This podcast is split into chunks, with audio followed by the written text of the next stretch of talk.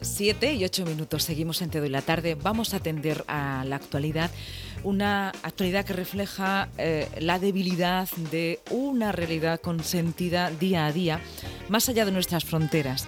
Nos vamos a ir hasta la situación que se está viviendo en los campos de refugiados de Lesbos, de Moriana. Hemos conocido la noticia terrible de este incendio que ha habido, que ha asolado los campos de refugiados y han dejado a miles y miles de personas que ya estaban en una situación de fragilidad extrema sin absolutamente nada. En la región de Murcia, la Asociación Amigos de Rizona, una asociación generada aquí, lleva años ayudando a estas personas de la isla de Lesbos, de los campos de refugiados, y está con nosotros su secretaria, Teresa Fuentes. La saludamos. Buenas tardes, Teresa. Hola, buenas tardes. Lo primero quería preguntaros siempre cómo, cómo estáis y sabemos que esta es una de esas noticias que duelen, duelen en general, pero a vosotros que conocéis perfectamente pues este lugar y cómo están las personas, si habéis vivido con ellos esta realidad, supongo que hoy es un día trágico. Bueno, pues la verdad es que estamos bastante afectados desde que nos enteramos del incendio en el campo de refugiados de Moria, porque es cierto que llevamos viajando a este campo de refugiados dos veces al año, tanto en verano como en invierno, y es cierto que nuestra labor allí principalmente es conocer organizaciones, pero también hablar con la gente, escucharlos y saber, pues bueno, la realidad que tienen el día a día, sobre todo para hacer denuncias de cómo se están comportando los gobiernos y qué situación tiene. Entonces, pues claro, evidentemente conocemos, tenemos amigos y amigas ahí en el campo de refugiados y estamos pues consternados de ver que esta situación que es tan dramática y que desafortunadamente pues poca solución le están dando ahora mismo. Mm.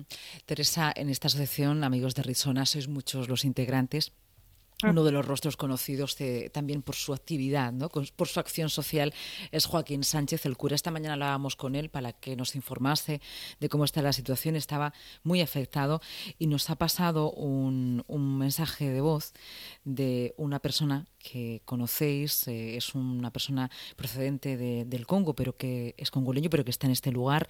Y podemos escuchar eh, bueno, pues lo que le contaba. Nos ha dado también ese permiso porque además es un mensaje donde cuenta lo que está viviendo y, pide, ayuda ¿no? a la comunidad. Senhor Padre Joaquim, é, esse mandou desde foto para você ver a condições que estamos aqui. Aqui mesmo está muito mal. Estamos na rua, estamos, estamos pedindo vossa ajuda, ajuda, ajuda mesmo. Nós não temos nada aqui. Não estamos vivendo sem comer, sem assistência. É, Senhor Padre, porque te deixa dica quando você vê o telefone está desligado, não tem muito carga. Pode deixar mensagem, estamos procurando de carregar mesmo pouco. Pouco. Obrigado. Muito bom dia, bom dia, Senhor Padre. Es un mensaje personal que mandaba a, Joaquín Sánchez el cura, eh, conocidos porque, como decías, Teresa, habéis estado en estos campos de refugiados y la verdad que, que escuchar esas palabras, ¿no?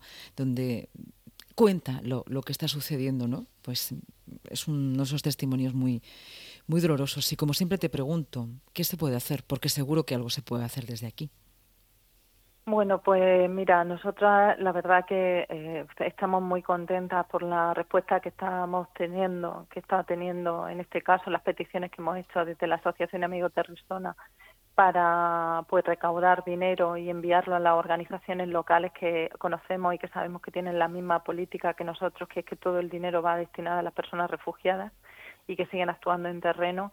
Y bueno, mm, llevamos más de 13.000 euros recaudados en estos dos días. La solidaridad está siendo inmensa de, de lo que es de la gente de, de España y, y seguimos, seguimos pidiendo fondos porque somos muy conscientes de cuando hemos ido en terreno este dinero se agota porque em, estamos hablando de más de 13.000 personas que están ahora mismo en situación de calle, que no tienen un baño, que están durmiendo a la intemperie, que en muchos casos no tienen ni mantas, que no hay comida, no hay comida, no tienen ni siquiera baño para ir a la ciudad. Estamos hablando de miles de niños, miles de niños que nos llegan fotografías de organizaciones que con las que colaboramos que se nos parte el alma, se nos parte el alma porque es muy injusto la situación que, que están teniendo y sobre todo la falta de solución que le están dando ahora mismo los gobiernos de la Unión Europea. Eh, nosotros tenemos dos líneas de acción. Por un lado, la gente puede colaborar, puede tener la confianza absoluta que hasta el último céntimo va destinado a estas personas a intentar pues que tengan un plato de comida caliente con las diferentes organizaciones que colaboramos, de la misma manera que se compren sacos de dormir, que se compren mantas, que se compre ropa, productos de higiene. Estamos hablando de una situación donde hay mucha gente que está expuesta al COVID, al igual que nosotros, donde habían 35 casos que ahora mismo están incontrolables, eh, que estaban en el campo de refugiados porque ni siquiera habían sido aislados. Y luego lo que le pedimos a la gente es, por supuesto, la parte económica es importante, pero hay una parte que esto no se va a solucionar abriendo otro campo de refugiados, se va a solucionar acogiendo. Estamos hablando que estas 13.000 personas, eh, entre 27 estados que conforman los países, en la Unión Europea, entre, entre 27 países, tocan a 481 personas refugiadas. Le pedimos al Gobierno de España que no exima de su responsabilidad, al actual Gobierno de España, que Bruselas ha pedido a los países de la Unión Europea que evacúen de forma inmediata a los inmigrantes que hay en Moria y nos parece muy decepcionante que el gobierno español haya, haya dicho que no va a acoger a nadie cuando en realidad Alemania, Francia y otros países han mostrado su disposición para ello. Entonces pedimos también, por un lado, cubrir las necesidades puntuales, que para eso necesitamos dinero y necesitamos fondos, pero por otro lado hay que exigir al gobierno español que acoja a las personas que peor lo están pasando, a las personas más vulnerables. Esa petición la hacéis eh, como Asociación Amigos de Richona, la hacéis conjuntamente con otras asociaciones pro derechos humanos, porque estamos hablando en este momento de derechos humanos. Sí, por supuesto. Todas las, asociaciones, todas las ONG que estamos colaborando con las personas migrantes y refugiadas, estamos solicitando que el Gobierno de España acoja a estas personas. Van a haber movilizaciones en diferentes ciudades españolas y queremos que, eh, que el Gobierno se comprometa. Sabemos que hay mm, que, que se puede acoger perfectamente y, y creemos en la solidaridad. La, gente está demostrando que es muy solidaria y que, y que se está volcando con este problema, difundiendo en las redes sociales, dando sus opiniones, dando dinero. Queremos acoger a estas personas que tan mal lo está pasando, porque hoy le está pasando a ellos y a ellas, pero es que mañana nos puede pasar a nosotras, porque puede haber una guerra aquí. Mm. ¿Cuándo, cuando es ese, no sé si calendario de movilizaciones, pero cuándo son las primeras movilizaciones? Y muy importante, Teresa, cuéntanos también la forma en la que van a ser.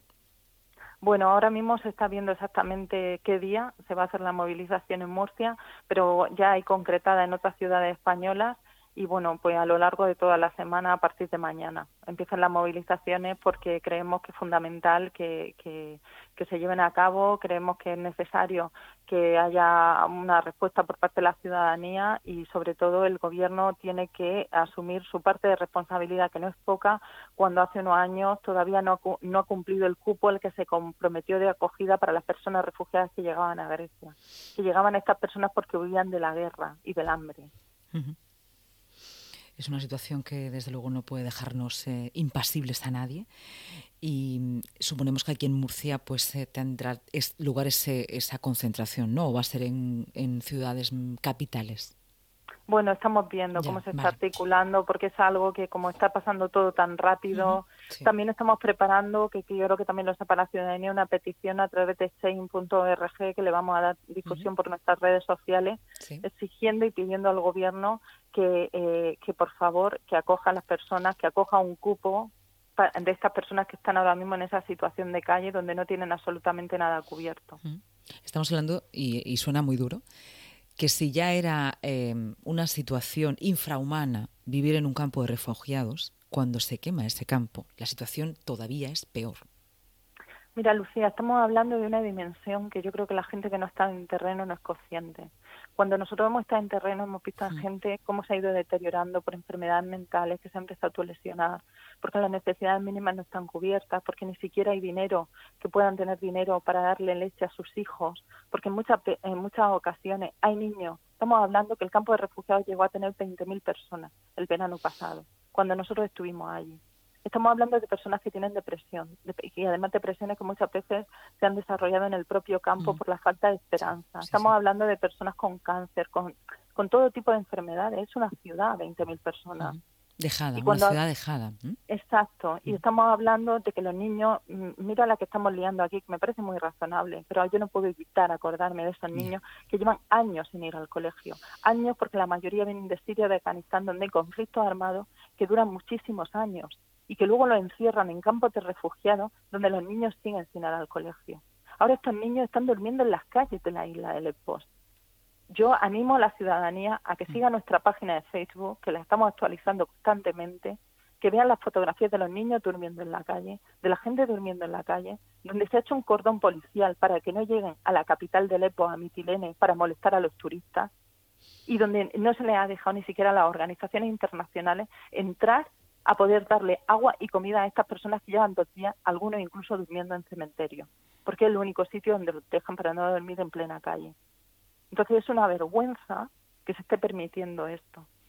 Y lo que creemos es en la solidaridad de la gente, en la fuerza. Yo entiendo que, que puede pillar muy lejos, pero tenemos que aprovechar que los medios de comunicación nos están haciendo eco más que nunca para que esta situación cambie y que estas personas la, la, hay que ir al urgente. Lo urgente es que con los fondos que recaudamos, que tengan comida, que tengan ropa, que tengan productos de higiene, pero también hay que ir a lo importante. Y lo importante es que estas personas sean acogidas en países de la Unión Europea, porque son personas que su único delito ha sido es nacer en un país en guerra.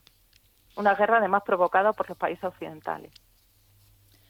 Teresa Fuentes, muchas gracias por estar con nosotros como siempre. Tenéis esa página en Facebook, Asociación Amigos de Ritsona, una asociación eh, generada aquí en la región de Murcia, donde se trabaja de forma muy activa y donde podemos también con vosotros encontrar estos testimonios. Hablabas antes de la lejanía ¿no? y de las fronteras. Desafortunadamente estamos viendo una pandemia global que nos está demostrando que, que somos una especie. Por lo tanto, en estas cuestiones, aunque estén lejos, también nos duelen. Muchas gracias. Muchísimas gracias a vosotros, Lucía. Un abrazo.